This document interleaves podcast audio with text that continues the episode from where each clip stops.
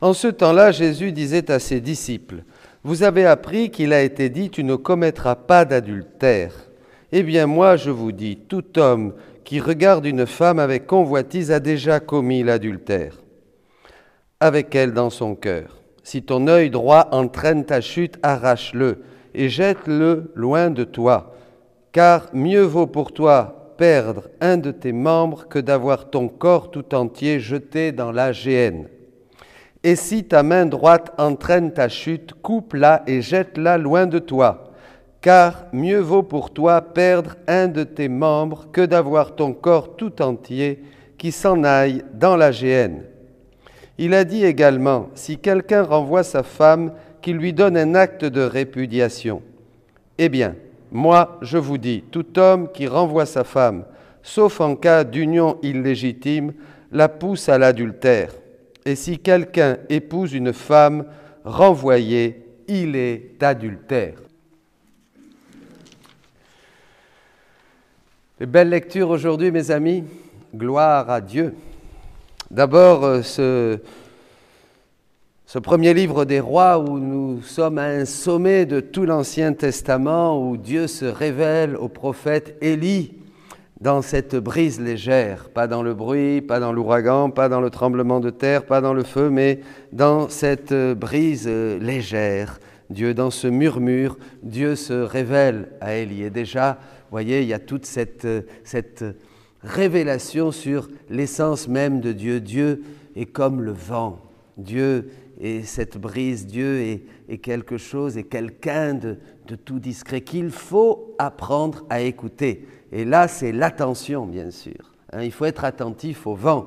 Il est beaucoup plus facile de voir une tour s'écrouler, de voir, euh, je ne sais pas, quelque chose manifester euh, fortement extérieurement, que d'écouter le vent que d'écouter le chant d'un oiseau. Un évêque disait toujours à sa secrétaire, monseigneur Kofi, demandez-moi le matin si j'ai bien écouté le chant des petits oiseaux.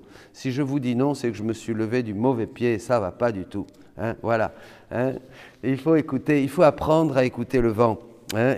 Euh, Dieu, Dieu se cache, Élie se cache, et Élie caché, ô Dieu d'Israël, combien tu es caché. Il faut se cacher, disait la petite Thérèse, pour entendre Dieu, pour écouter Dieu, pour voir Dieu. Pour voir Dieu. Il faut s'éloigner du bruit. Bon, c'est beaucoup de choses. La spiritualité carmélitaine a beaucoup développé, bien sûr, ce, ce sommet de l'Ancien Testament.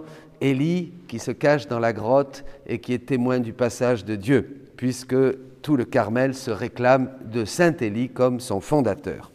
Alors, mais Élie est comme nous, hein, nous aussi, nous allons nous cacher, nous allons écouter Dieu et nous allons être consacrés. Voyez, la fin du texte est très claire. Élie va consacrer ces hommes et le dernier pour le succéder comme Il va les consacrer pour qu'ils soient prophètes, c'est-à-dire pour qu'ils annoncent, qu'ils proclament le vrai Dieu, la vraie religion, le vrai Dieu d'Israël.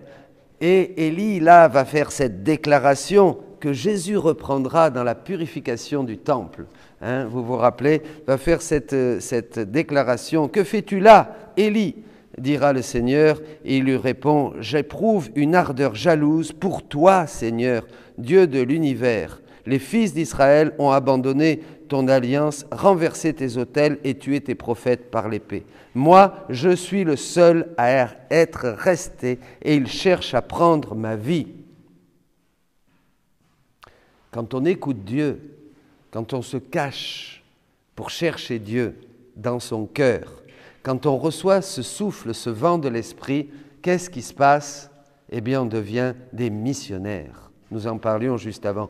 On devient vraiment des hommes et des femmes qui ont une ardeur jalouse. Surtout dans ce monde d'aujourd'hui où beaucoup de nos contemporains ont abandonné Dieu, ont abandonné la vraie spiritualité. Le Saint-Esprit nous visite pour former chacun, comme le jour de Pentecôte, à être un missionnaire, à proclamer à temps et à contre-temps, dira l'apôtre Paul à son fils spirituel. Voilà, la parole de Dieu.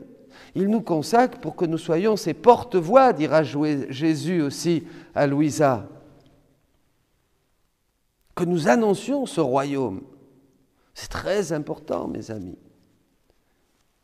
Il y a une retraite, comme ce temps que nous avons vécu de confinement, où la parole clé un petit peu, la parole qui illuminait toutes ces, toutes ces semaines était ⁇ Je te conduirai au désert et je parlerai à ton cœur ⁇ On se cache dans l'intimité de Dieu, Dieu parle à notre cœur, le vent de l'Esprit souffle en nous, nous touche, nous transforme, nous brûle et nous rend plein d'ardeur, plein de générosité pour témoigner que Jésus est le Sauveur du monde.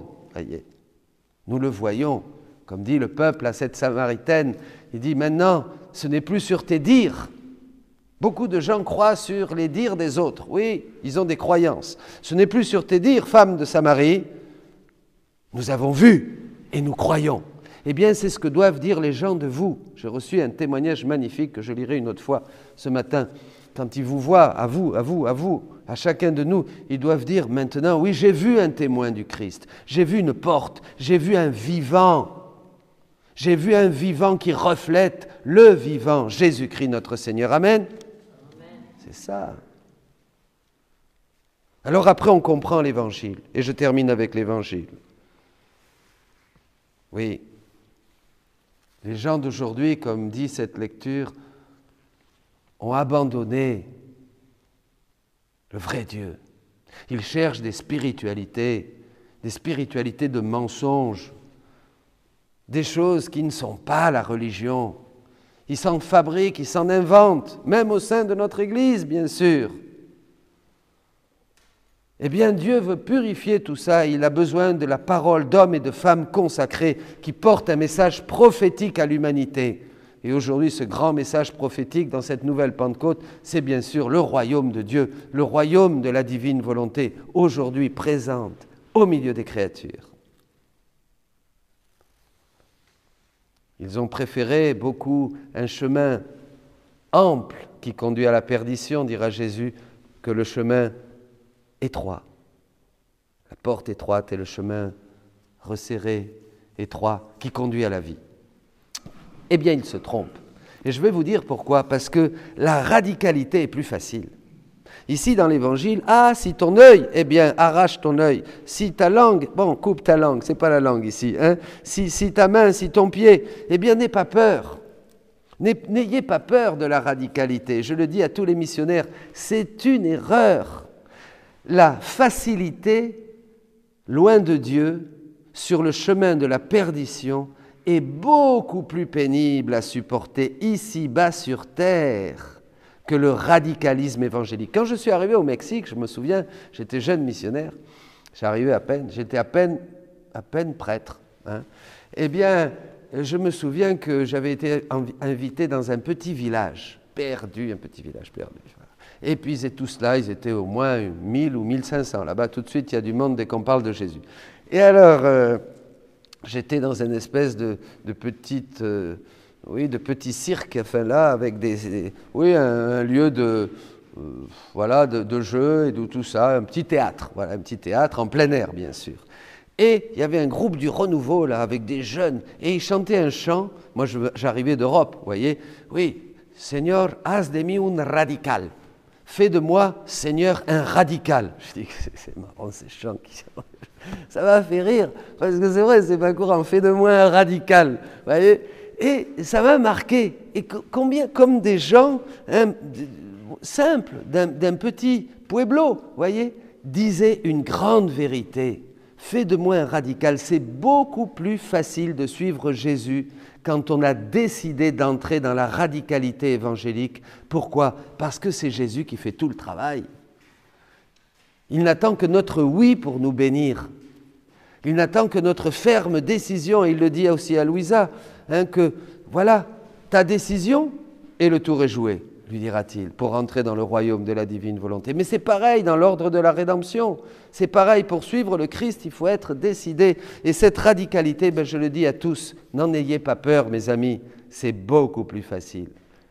Marcher à cloche-pied, comme le disait aussi le prophète Élie au peuple d'Israël, c'est beaucoup plus dur, beaucoup plus dur. On n'est jamais vraiment avec Dieu et on est, on, est un peu avec lui. On est dans le monde et on est avec Dieu. La grâce du Saint-Esprit, le souffle du Saint-Esprit ne nous est pas donné et on rame. Et les passions nous enchaînent et les démons nous font la vie impossible et la tristesse et les complications du monde. On est dans toute la mouise. Tandis que quand on dit Seigneur, je suis avec toi, je prends la décision, je veux être ferme, je me donne de tout mon cœur, purifie-moi comme tu voudras, je veux être un homme et une femme avec un message prophétique pour les gens d'aujourd'hui, c'est beaucoup plus facile parce que la puissance de Dieu vous visite. Regardez les apôtres le jour de Pentecôte, ils étaient pauvres, ils étaient petits, ils avaient peur, ils étaient enfermés, ils étaient tremblants. Ils sont devenus des torches vivantes des témoins du Christ ressuscité. Eh bien, c'est pareil aujourd'hui, mes amis. N'ayez pas peur. Choisissez la radicalité. C'est le chemin le plus facile pour être heureux, pour être libre et pour proclamer celui qui fait la joie de notre cœur, Jésus-Christ, notre Seigneur. Amen. Alléluia.